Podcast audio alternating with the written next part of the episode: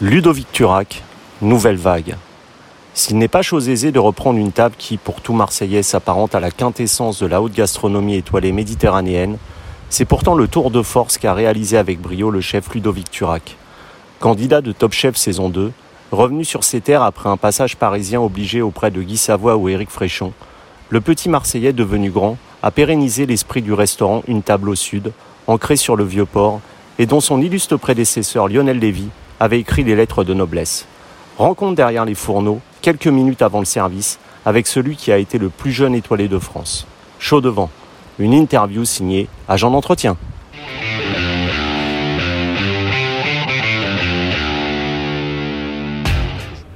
Chef Ludovic Turac, bonjour. Bonjour. Vous êtes euh, donc à Marseille et Marseille c'est votre ville de naissance, votre ville de cœur. Euh, ouvrir un restaurant à votre nom, ça passait justement euh, obligatoirement par la cité phocéenne, je suppose? Exactement, pour moi Marseille c'était la base, voilà, hein, vous l'avez dit, je suis né ici, j'ai grandi ici, c'est vraiment une ville de cœur. honnêtement, je ne me vois pas travailler ailleurs, ni exercer ma passion dans un autre environnement. Vraiment, je suis, je suis pour moi, c'était logique. Et le lieu, comment ça s'est fait? Comment vous avez trouvé ce lieu? Ben, En fait, j'ai eu une très belle opportunité puisque je travaillais dans ce restaurant avant, à l'époque. Donc, du coup, j'ai eu l'opportunité de le reprendre et j'ai saisi cette opportunité. Voilà. D'accord. Et vous disiez que justement, Marseille, c'était votre ville de naissance, mais vous avez travaillé euh, pour plusieurs grandes maisons. Euh, vous êtes allé au Bristol, chez Guy Savoie. Euh, est-ce que dans une vie de chef, pour devenir propre chef et étoilé, ça passe obligatoirement par des grandes maisons parisiennes? Alors oui, c'est sûr que ça, passe par des grandes maisons. Après, grandes maisons, tout est relatif. C'est surtout par des grands chefs. Voilà, moi j'ai vraiment appris la cuisine avec des, très grands cuisiniers comme Éric Fréchon, comme Guy Savoie, comme Christophe Baki, Lionel Lévy. Et c'est vrai que c'est une formation quasiment obligatoire, j'allais dire, parce que, parce que voilà, on, apprend la cuisine avec les plus grands. C'est comme le, sport de haut niveau, c'est toujours pareil. On, on s'inspire et on apprend des plus grands. Donc j'ai vraiment à cœur de d'apprendre ma passion euh, à leur côté. Quoi. Et entre Guy Savoie et Eric Fréchon, par exemple, euh, c'est une approche différente au niveau de la, cuisine C'est ça qui Moi, j'avais rencontré Guy Savoie, donc, euh, mais Eric Fréchon, non. Donc, bah, c'est ça qui est très intéressant, c'est que Guy Savoie et Eric Fréchon, c'est deux grandes personnes, deux grands chefs, mais en même temps, ils sont complètement à l'opposé. Guy Savoie va, pratiquer une cuisine française un petit peu plus dans les grandes traditions, dans le grand classicisme. Et Eric Fréchon, ça va être une cuisine vraiment plus technique, peut-être plus actuelle, mhm. mais euh, tout aussi intéressante. Et Marseille, donc c'est la mer Méditerranée bien sûr, mais c'est également un brassage culturel, l'effervescence du centre-ville, des odeurs d'épices, des couleurs, une lumière. Est-ce autant d'éléments qui vous inspirent vous-même justement dans votre cuisine? Moi, complètement. Ce qui me plaît, c'est voilà, euh, dans cette ville, c'est l'énergie, c'est le sud, la chaleur, la générosité, euh, cette mixité aussi. Voilà, moi, je, moi, je, aujourd'hui, je m'imprègne de ça et je m'inspire de ça. Ça, ça. me correspond. Je me sens chez moi ici. Je suis chez moi. Et puis. Euh, et puis, et puis voilà, j'ai besoin de ça au quotidien. Je ne me vois pas exercer ma passion ailleurs. Et l'autre fois, quand je vous ai appelé justement pour cette interview, euh, vous étiez sur le vieux port à faire votre marché ah pour, prendre des pour, prendre des langoustes. Euh, euh, c'est important aussi ça, de faire d'aller vous-même le matin chercher vos produits, vous inspirer des produits. vous avez des habitudes, je suppose. Moi, je vais sur le vieux port tous les matins. Je n'achète pas forcément parce que j'aime pas trop me montrer. Donc c'est vrai que mes pêcheurs ils viennent en cuisine, ils m'amènent le poisson. Et mais même si j'ai ce qu'il faut pour la journée, je descends quand même parce que j'ai besoin de cette petite promenade. J'ai besoin de sentir ces embruns. J'ai besoin d'aller voir mes pêcheurs. J'ai besoin de voir ce qu'il y a sur les étalages. C'est quelque chose qui me plaît. Ça fait partie de mon quotidien et euh, je n'y déroge jamais. Et d'ailleurs, vous proposez euh, dans, votre, euh, dans, vos, dans vos plats, vous proposez d'avoir revisité la, la bouillabaisse donc, à, votre, à votre sauce. C'est un plat signature. Je voulais savoir comment était venue cette idée de prendre un plat classique de, la culture marseillaise. L'idée m'est venue, ben, d'abord, l'aioli, c'est un plat que j'adore. Le problème, c'est que je me dis que l'aioli, finalement, tout est mou. Les légumes sont pochés, le poisson est poché ou, en, cuit en vapeur. L'aioli, c'est très bon, mais c'est mou. Et finalement, quand est-ce qu'on prend du plaisir? On prend du plaisir quand on décroche le quignon de pain, qu'on le trempe dans la sauce et que ça craque en bouche. Et moi, j'ai ce souvenir d'enfance où je me dis, oh, l'aioli, c'est trop bon. Et si un jour j'ai un restaurant à Marseille, ça serait bien d'utiliser des plats que tout le monde connaît, mais de se l'approprier un petit peu, de le mettre un petit peu au goût du jour. J'adore l'aioli, mais c'est hors de question que je serve un plat de légumes bouillis avec ce, cette morue dessalée archi cuite et cette sauce molle. Hmm. Il fallait créer du relief, donc j'ai essayé d'intégrer de la performance dans une recette que tout le monde connaît. Donc j'ai créé une focaccia à l'encre de sèche qu'on fait toaster, ça va amener le croustillant, ce qui rappelle le quignon euh, pain dans la vie. On le badigeonne d'aioli. D'ailleurs, je vais vous dresser ce plat tout à l'heure. Voilà. Ok, donc on pourra et l'entendre et le voir, donc euh, on aura aussi. Euh, et euh, Rémi Giraud, que j'ai que j'ai eu la chance d'interviewer, qui est un chef doublement étoilé des Hauts-de-Loire, me parlait souvent. le chef est mis dans la lumière, etc. Mais on oublie un peu trop la femme du chef qui a une mmh, importance. Mmh, mmh. Vous, votre femme a une importance capitale dans le restaurant puisqu'elle est aussi sommelière. Je voulais savoir comment ça se passait justement la relation qui soit à la fois en cuisine et aussi dans la vie de tous les jours euh. Notre relation, euh, elle est très bien dans le sens où on est complémentaires. C'est-à-dire que Karine, c'est euh, quand j'ai repris le restaurant, on s'est vraiment partagé le travail. Elle mmh. était en salle, elle s'occupait de la salle. Et moi, du coup, je n'avais pas à m'en occuper, vu que c'est elle qui le faisait. J'ai pu me concentrer vraiment sur la cuisine. Et je pense que grâce à ça, on a pu avoir l'étoile en, en si peu de temps, finalement, parce qu'on s'est un petit peu partagé le travail. Et c'est ça, vous avez été euh, rapidement euh, reconnu euh, par vos pairs et récompensé d'une étoile au Michelin. Je crois que d'ailleurs vous étiez le plus jeune chef étoilé à 26 ans. Euh, quand vous avez repris ce restaurant, euh, l'étoile, c'était euh, c'était quasiment obligatoire. Je suppose que c'était votre but. Ben, oui, bien sûr. Je, je voulais pas qu'on dise Ah, t'as vu ce restaurant, une table sud? Avant c'était étoilé, bon maintenant c'est plus étoilé parce qu'il y a un jeune chef qui a repris. Voilà, je voulais pas que ce soit un restaurant qui vive dans le passé, qu'on dise Avant il y avait un grand chef, avant c'était étoilé, maintenant c'est un petit jeune, c'est un petit truc. Non, j'avais vraiment cette envie de me faire un nom dans ce métier et de rendre légitime toute cette passion que je mets au quotidien dans mon travail. Et le passage euh, à Top Chef, euh, c'était euh, c'était aussi vous mettre dans la lumière. Donc je suppose après, les gens attendaient beaucoup de vous, forcément. Exactement, c'était à double tranchant. C'est génial parce que ça fait l'accélérateur de, de l'autorité, on va dire. Mais c'est à double tranchant parce que les gens, voilà, ils sont moins dus, puis ils ont regardé beaucoup d'émissions de télé, donc ils ont une attente qui est plus grande. Et ben derrière, il faut assurer, il faut être bon. Quoi.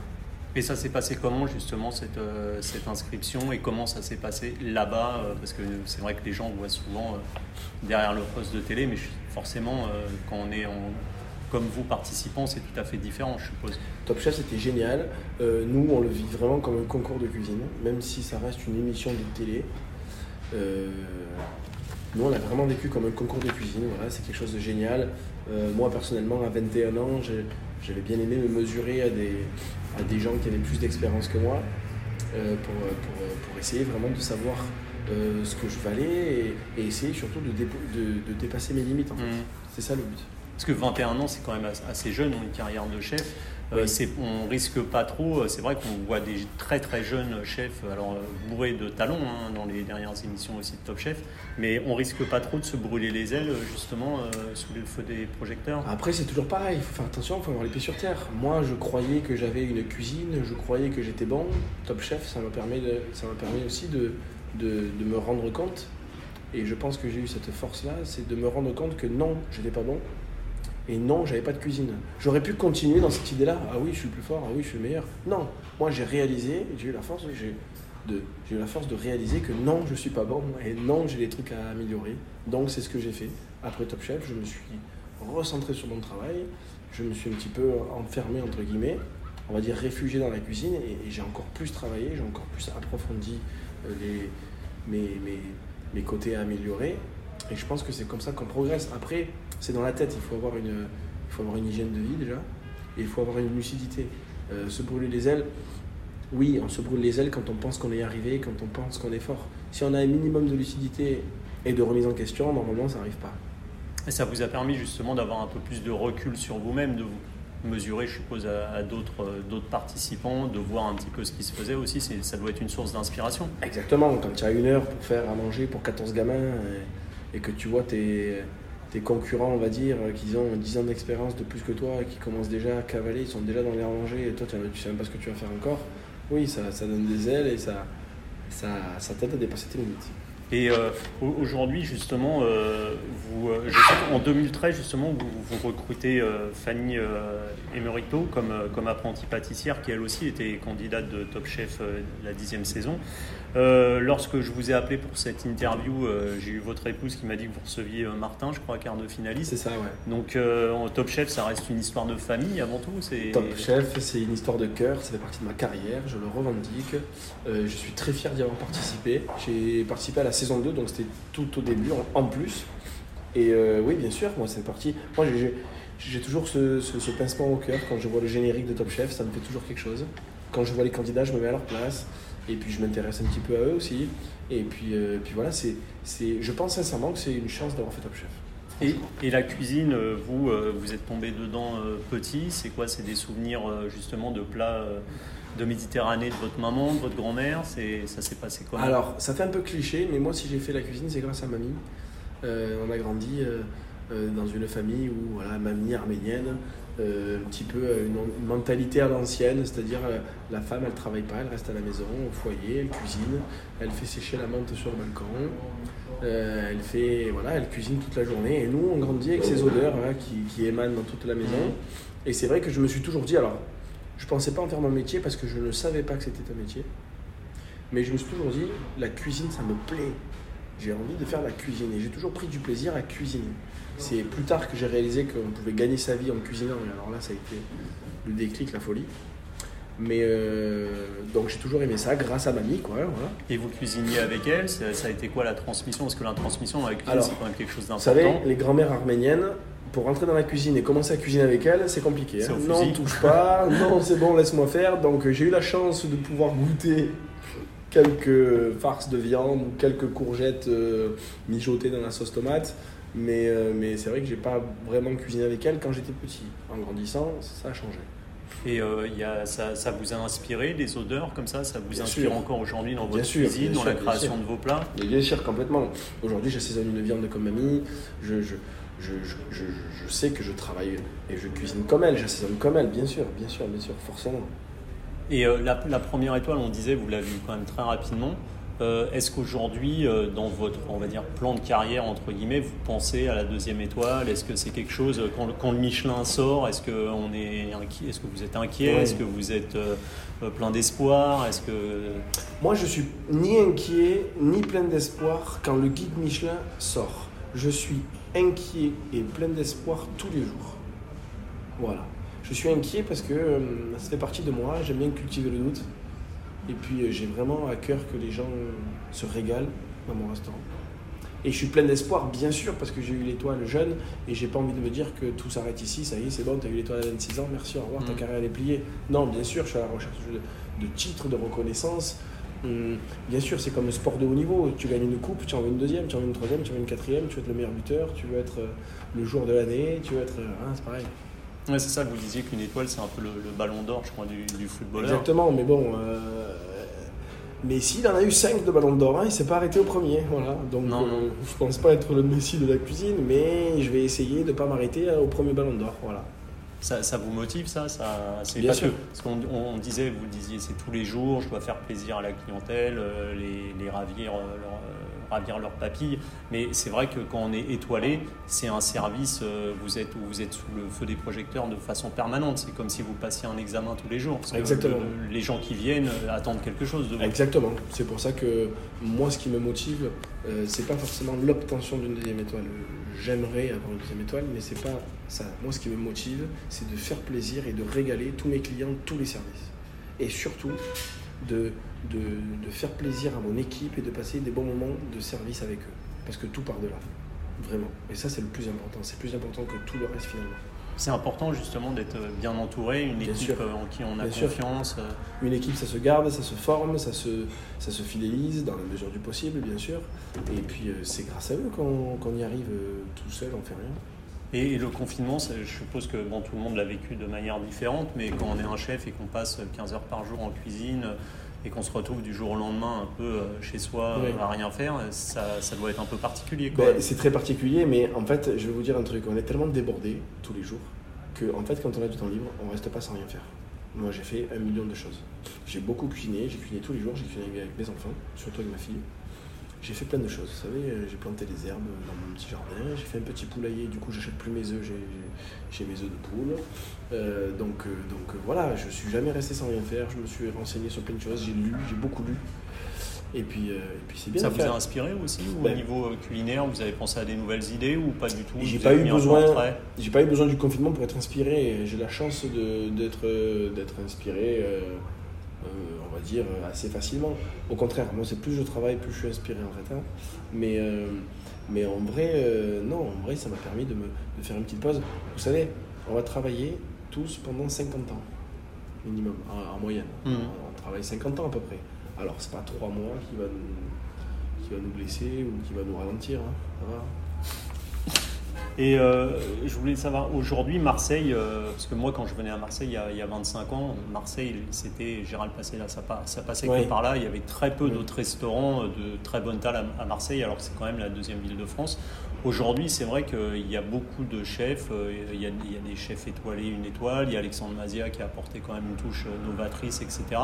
Euh, Marseille, ça a changé quand même au fil du temps au niveau de la gastronomie?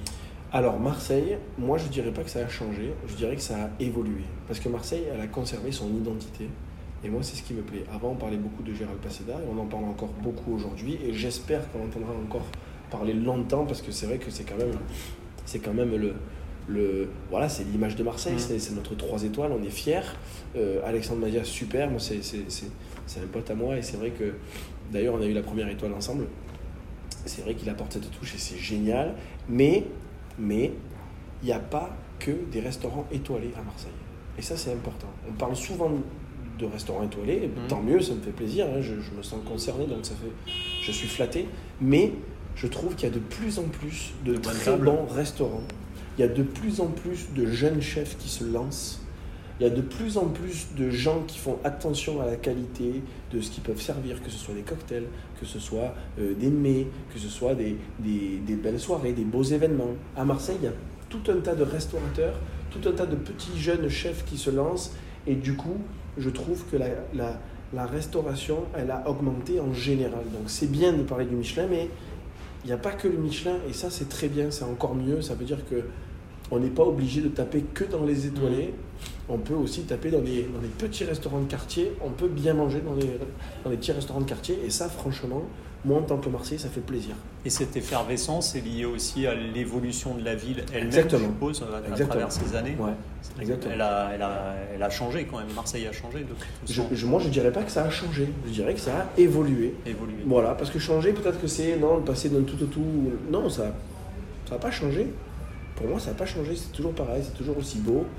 Euh, c'est toujours, euh, il y a- il y, a toujours ces endroits paradisiaques, il y a toujours ces, ces- ces grandes rues.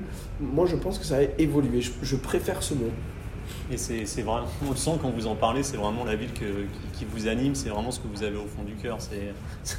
Et euh, chef, je voulais savoir si je vous invite à dîner ou déjeuner en fonction de votre emploi du Oui. temps. Je vous prépare quoi pour vous faire plaisir? Alors, euh, à la maison, vous dites? Ouais, je- ouais. Alors, vous Au savez restaurant, je ne vais pas vous préparer Vous grand-chose. savez quoi? Euh, Un poulet rôti. Ah, vous n'êtes pas le premier à me dire ça. un bon poulet rôti. Où les pommes de terre elles ont été mises à cru dans le même plat que le poulet rôti. Comme ça elles ont été cuites par le gras du poulet. Et alors là parfait. Je vous sers un verre de vin avec? Euh, champagne quand même. Avec Quand le même. poulet rôti? Quand même. Oui champagne quand même. Oh c'est la fête. Bon, bah merci beaucoup pour cette interview. merci à vous À très bientôt. merci merci